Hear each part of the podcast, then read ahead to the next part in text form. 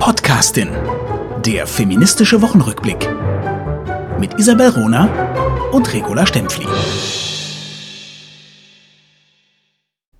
Wer die Frauenquote nicht will, muss die Frauen wollen.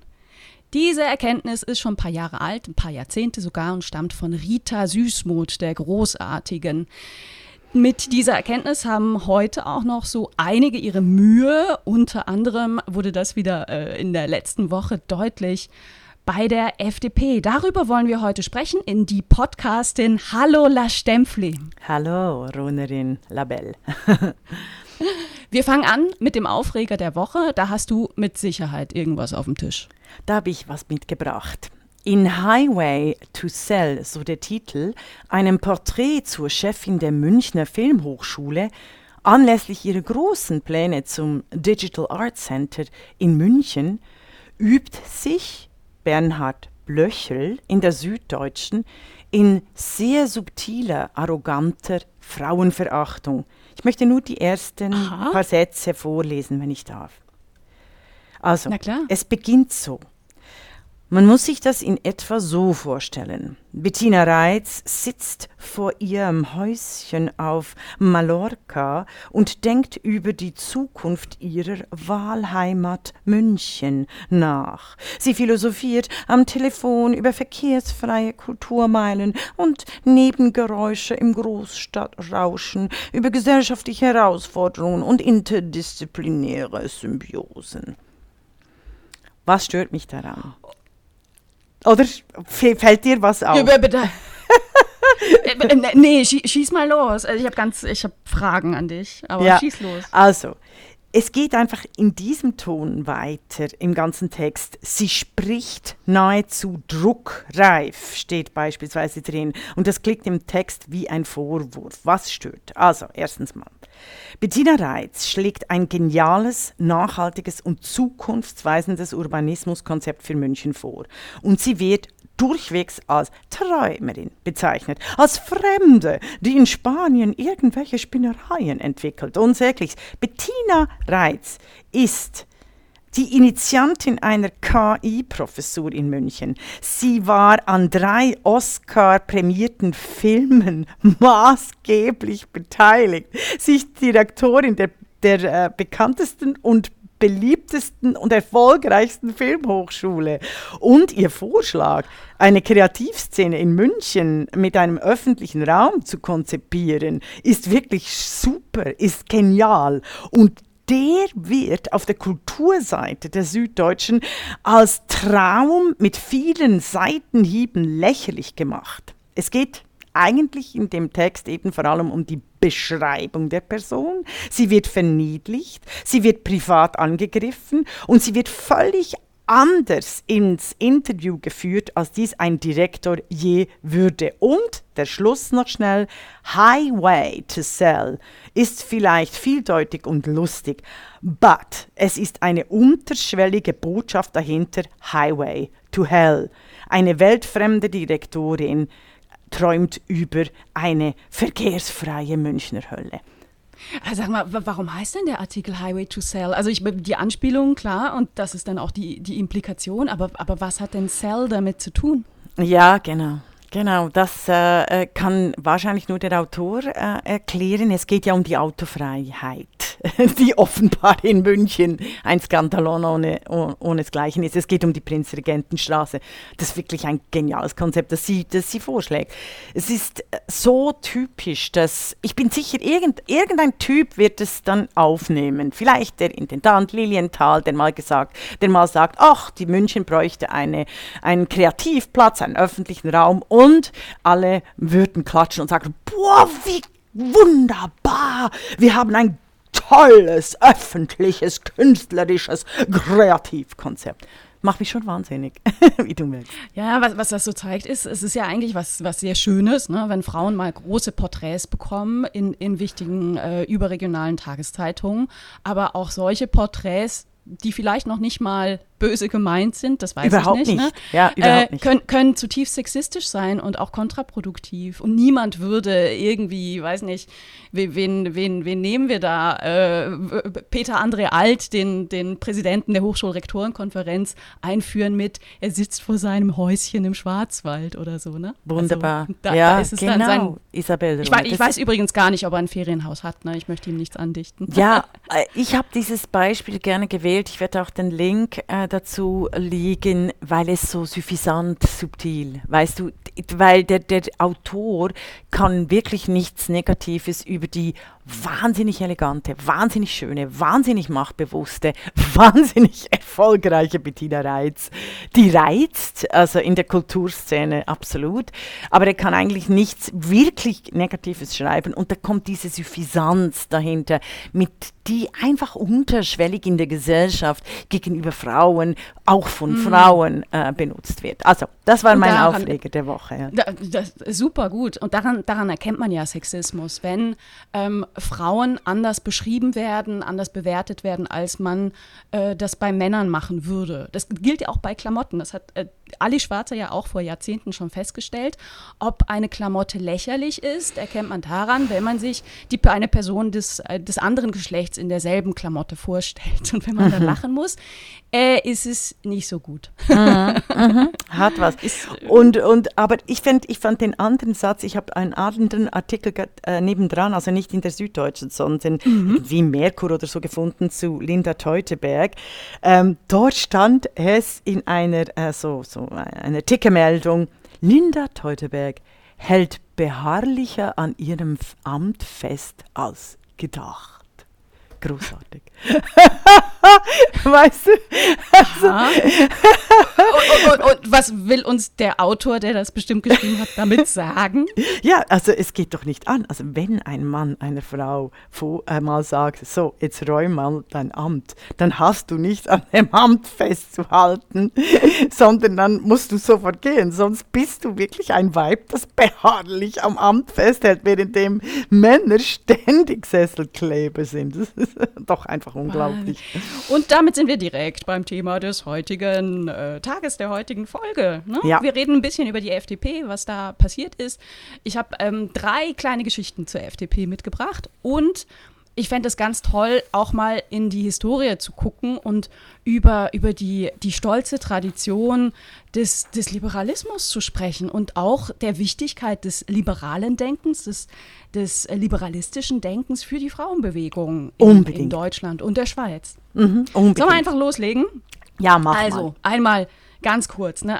wir, wir können nicht die Podcastin machen, ohne darüber zu sprechen, dass die Bundes-FDP äh, letzte Woche ihre Generalsekretärin abgesägt hat. Linda Teuteberg muss gehen und sie wird ersetzt durch einen Mann. Die Bilder, die in den Medien dazu erschienen waren, zeigten drei Männer, Lindner, sein neuer oder designierter Generalsekretär und den neuen Schatzmeister. Ähm, also wieder back to the roots, back zu den Jungs und ähm, leider wieder ein Zeichen, FDP hält nicht viel von Diversität, FDP säbelt Frauen ab, ohne großartigen Grund, säbelt damit auch Identifikationsfiguren ab für Frauen, säbelt damit ein doch moderner werdendes Image wieder ab. Tragisch. Weißt Falsche du, was ich, weißt du, was ich auch wahnsinnig fand? Dass äh, Christian Lindner, der jahrelang von einer Abrechnung mit der, wie er sagt, Methode Merkel träumt, hier wäre Träumen eben richtig verwendet, der die FDP, der die FDP nach dem Wahlsieg 2017 ins Loch gefahren hat, oder? Und der durch seine Gegnerschaft äh, zu den Fridays for Future wirklich auch sehr viele äh, Boni verloren hat, die er eben in den Wahlen erkämpft hat. Er will ausgerechnet die Frau loswerden und hat keine Sekunde daran nachgedacht über die Verantwortung von ihm selber, äh, was da wohl mit der FDP passiert. Und der Volker Wissing, sagst du da noch etwas zu ihm? Also zum, Nee, zum, das überlasse ich gerne dir. Das ist wahnsinnig. Also der will an seinem Amt als Wirtschaftsminister von Rheinland-Pfalz äh, selbstverständlich beibehalten. Er will auch damit das Amt gleichzeitig ausüben des ähm, Vizepräsidenten, respektive sorry, des Vizeministerpräsidenten in Rheinland-Pfalz und gleichzeitig Generalsekretär einer äh, der größten Bundestagsparteien sein. Also äh, das hätte sich eine Frau, Annegret Kramp-Karrenbauer ist sofort äh, von ihren äh, realen Ämtern in zurückgetreten, während, äh, als sie das Generalsekretariat übernahm. Mhm. Aber nein. Und sie nein. war Ministerpräsidentin. Genau, ja. Äh, und sie war schon. Ja, ja, es genau. ist völlig, völlig es untypisch, ist, dass man so vorgeht. Eigentlich ist Generalsekretär ist ein Volljob, Voll, Vollzeitjob. Absolut, er ist natürlich viel mehr, weniger mehr bezahlt. Er ist natürlich viel weniger bezahlt, gell? da sind wir auch bei der FDP und dem Geld. Er ist natürlich viel weniger bezahlt als das äh, Generalsekretariat der Partei. Und das ist ein, äh, äh, ich fand das einfach, ich fand das, und das wurde in den Zeitungen überhaupt nicht äh, quasi thematisiert, oder? Also, dass mhm. die, die, die, die kompetente Frau durch einen Mann ersetzt werden soll, den man eigentlich auch als Sesselkleber bezeichnen kann. ja, und es ist, es ist, ich meine, woran denkt man, wenn man FDP jetzt hört im Jahr 2020? Man denkt an Kemmerich und äh, das, was in Thüringen pa passiert ist. Ne? Also man, man denkt an den, an den Handschlag mit den Rechten. Mhm. Und mhm. Kemmerich ist immer noch da, übrigens, by the way. Ja, ja, und der wird jetzt auch benutzt auf Twitter. Das ist ja ganz übel, um Anna Baerbock äh, fertig zu machen, mhm. wegen irgendeinem aus dem Zusammenhang gerissenen äh, Zitat bei Markus Lanz der Talkshow. Auch da ein, eine klassische Frauenverachtung und eine Diskriminierung. Also die FDP macht äh, wirklich überhaupt punkto Frauen kein äh, gutes Image. Oder? Es war doch noch was mit der Quote. ja, genau. Aber bleiben wir ganz kurz nochmal bei der Bundes-FDP. Also mhm. äh, ja, äh, Frauen in der Bundes-FDP, ähm, das, ist ein, das ist echt ein Drama. Also guckt man sich mal den Bundestag an, sieht man eine ähm, Männerquote aktuell von 78 Prozent. 78 Prozent der Abgeordneten im Bundestag der FDP-Fraktion sind Männer. Ähm, ja, und dann gibt es ein kleines, kleines gallisches Dorf. es ist Sehr nicht so schön. klein und es ist eigentlich auch kein Dorf, es ist Köln. Köln hat einen bemerkenswerten Ortsverband der FDP und mhm. Köln bereitet sich gerade, wie äh, ganz Nordrhein-Westfalen, auf Kommunalwahlen vor. Die finden statt im September 2020 mhm. und der Kölner Ortsverband der FDP hat eine bemerkenswerte Kandidatinnen und Kandidatenliste, nämlich eine paritätische aufgestellt. Ja, die treten genial. an 50 Prozent Männer, 50 Prozent Frauen, fünf Frauen, fünf Männer.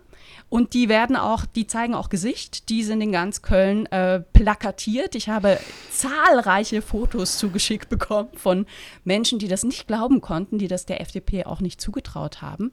Ähm, und die FDP zeigt sich da als moderne, urbane, diverse Partei. Mhm, und das ist schon auch sein könnte aufgrund was sie Geschichte. sein sollte, ne? Was ja. sie sein sollte. Und ich habe ähm, also böse Stimmen munkeln, dass der Grund, weswegen Köln, die Kölner FDP mit einer paritätischen Liste auftrumpft, der ist, dass dieses Mal mehr Frauen als Männer kandidieren wollten und die Männer dann gesagt haben, nee, nee, nee, nee, nee, also wir wollen eine 50-Prozent-Quote für die Männer. Das munkelt man so in Köln, habe ich gehört. Es ist einfach, also, si non è vero, è ben trovato, oder? Sì, sì, sì. es ist wirklich immer wieder äh, eben amüsant zu sehen, wie wie es in völlig absurden Situationen den Männern gelingt, äh, ja nicht ihre Macht äh, mal irgendwie anders zu definieren, nicht an den Sesseln zu kleben, ähm, sondern dann plötzlich für Frauenquote sind, weil sie sehen, dass ihnen die Fälle davon schwimmen. Für, für Männerquoten. Ja. Sie sind für Männerquoten. wie du ja immer gesagt hast, das ist wirklich wahnsinnig. Aber du hattest noch eine dritte Geschichte. Hast du noch eine persönliche Geschichte? Ja, ich meine, wir wollen ja immer auch ein bisschen die Deutschland und die Schweiz in den Blick nehmen. Mhm. Und ich habe mich gefragt, was sind denn so meine äh, Assoziationen mit der FDP, die es ja auch in der Schweiz gibt. Mhm. Und ähm, zum, zum einen kenne ich viele, viele engagierte Frauen, die da in der FDP ähm, mitmachen. Und die St. Galler FDP-Frauen haben auch bewusst plakatiert mit Kompetenzwählen, Frauenwählen. Fand ich mhm. super, ja. fand ich äh, ganz, ganz brillant. Aber ich muss mal was ganz Persönliches ähm, sagen, um mich persönlich äh, outen und beschweren. mhm. Meine einzige Strafarbeit in meiner Schulkarriere verdanke ich dem heutigen Chef der Kantons-FDP, des Kantons Diakons Zürich. Oute Und ihn, ich- oute ihn. Und ich muss, nein, er kann natürlich nichts dafür, ne? das ist äh, Hansi Büsch. Ja. äh, der, der äh, die Geschichte vielleicht auch gar nicht kennt, das weiß ich nicht, und, und selber nichts dafür kann.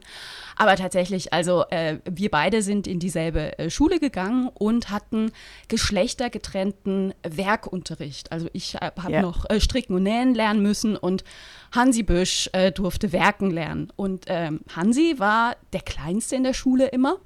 Also zu der Zeit, ne, das war so vierte Klasse. Mhm. Ja, ja, äh, Jungs und ich war die Größte. Also ich war äh, gefühlt zwei Köpfe größer als, als Hansi Büsch. Er hat aufgeholt Kenn ich inzwischen. aus Erfahrung. genau, genau, genau. Ja, und dann stand an der äh, jährliche Laternenumzug unserer Schule zu Schlag mich tot, St. Nikolaus. Ich habe alle diese Feiertage verdrängt. Und äh, die Jungs sollten also. Martinstag Ah, ist es. Martinstag. Ja, genau. Entschuldigung, genau. Genau, Oh Gott, genau. böse Zuschriften. Ost, Ost, ja, genau. Aber ich verwechsel, ich kann mir diese Männer nicht merken. Ich Ja. verwechsel sie immer. Gut. Naja, jedenfalls, die äh, Jungs ähm, sollten im Werkunterricht Kürbisse ähm, äh, schnitzen und zu Laternen bauen und die Mädchen Kohlrabi. Und ich habe das überhaupt nicht eingesehen. Habe gesagt, ich bin zwei Köpfe größer, ich will einen Kürbis. Du- Durfte ich tatsächlich nicht. Wahnsinn. Ähm, ich habe mich dann komplett verweigert, gesagt, dann macht ihr euren Scheiß alleine. Und ich musste eine Strafarbeit schreiben. Und leider habe ich die nicht mehr gefunden in meinem Archiv. Aber ich weiß noch, dass sie überschrieben war mit dem Titel Das ist die Wahrheit. Wunderbar. Süß, oder? Wunderbar.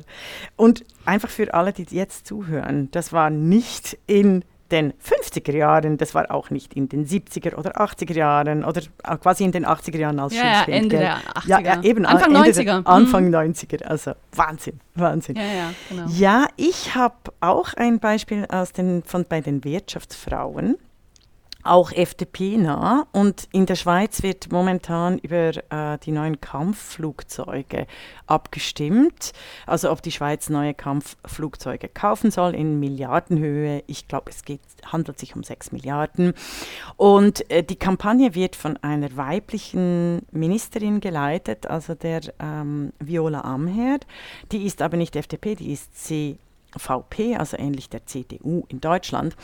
Und die Wirtschaftsfrauen sprechen sich eigentlich für den Kauf dieser Kampfjets aus. Und ich kriege eine persönliche Einladung der Wirtschaftsfrauen der Schweiz mit dem Hinweis, dass, äh, und einer Hymne an den Moderatoren Claude Lanchon, der sich in diesem Schreiben als Militärhistoriker verkauft. Claude Lanchon ist ein brillanter Politologe, er kann vieles, aber er hat keine einzige Publikation zum Thema, keinen Doktortitel. Er hat noch nie etwas zu Frauen und Armee publiziert. Er war 1989, äh, meiner Erinnerung nach, sogar für die Abschaffung der Armee, wird aber jetzt als Fachmann für Frau und Armee von den Wirtschaftsfrauen port, äh, portiert. Und das ist unfassbar. Das ist, es gibt hunderte von extrem tollen Expertinnen oder sagen wir äh, Dutzende von extrem tollen Expertinnen zu diesem Thema.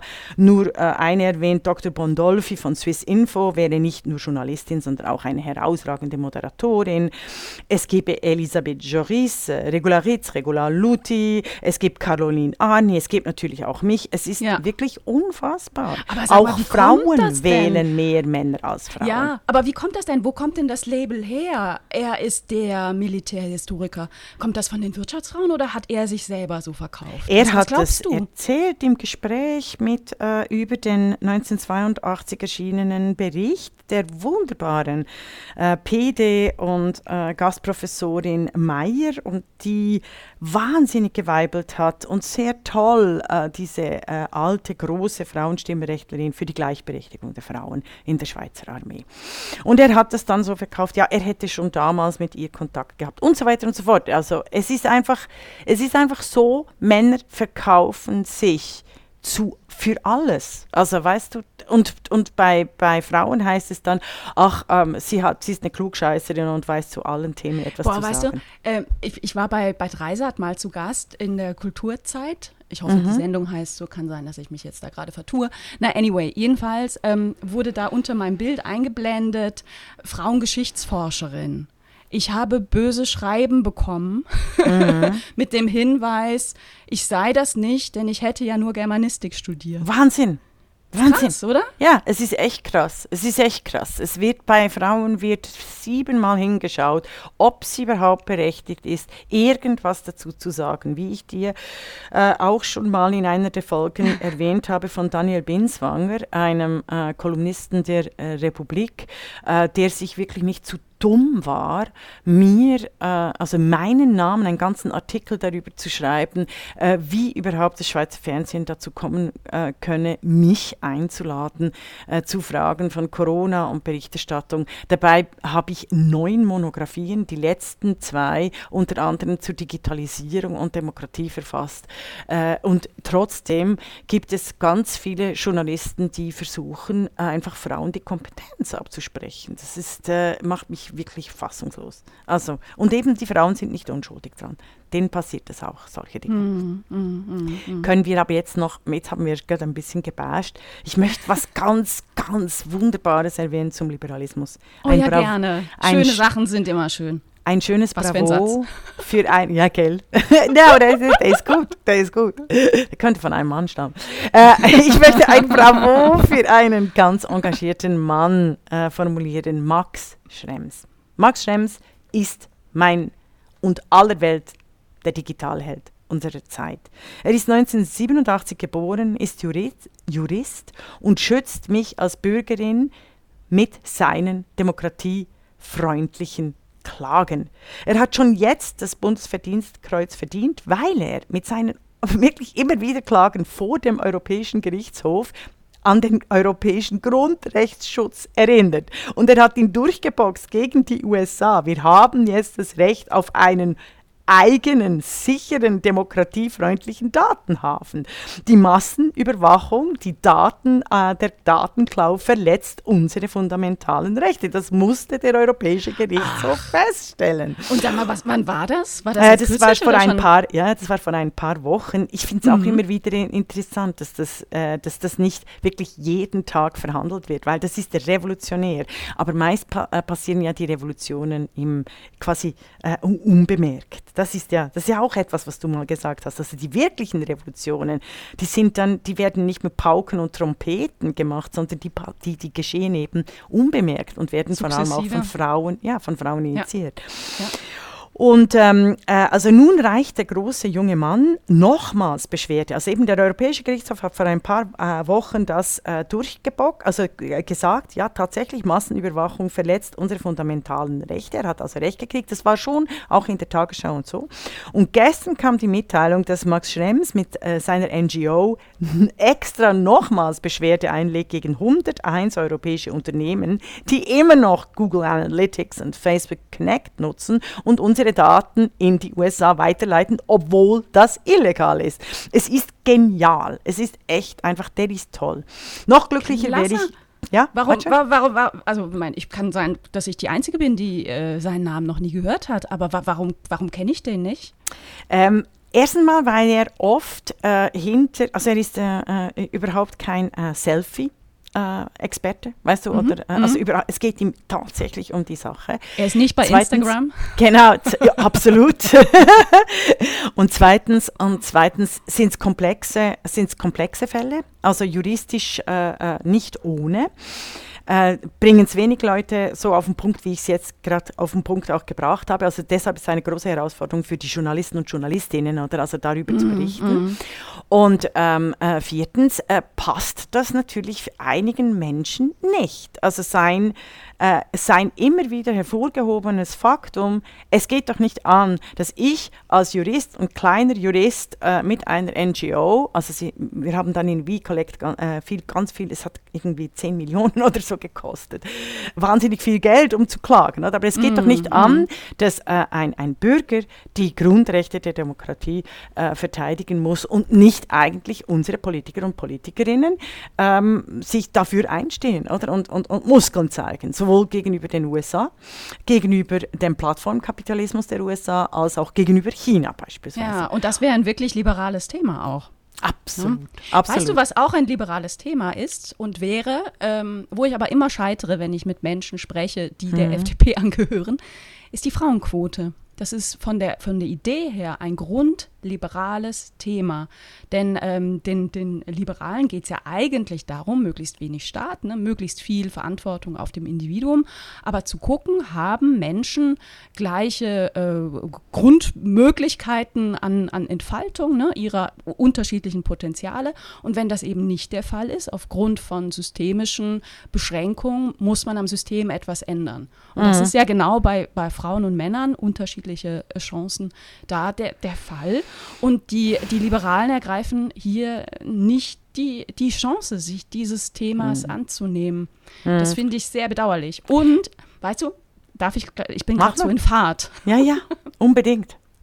Ähm, ich ich, ich sage dann in solchen Gesprächen immer, also wisst ihr denn eigentlich, dass die großen Kämpferinnen für Frauenrechte in der Geschichte sich immer auf den Liberalismus oder zumeist auf den Liberalismus berufen haben. Denn der Liberalismus, der in den angelsächsischen, äh, im angelsächsischen Raum viel, viel stärker verbreitet war als in, in Deutschland oder auch in der Schweiz, der rückte ähm, schon im, im, im 18. und 19. Jahrhundert eben ähm, das Individuum, die, die Freiheit des Individuums in den Mittelpunkt des Rechtsgedankens und eben nicht das Kollektiv.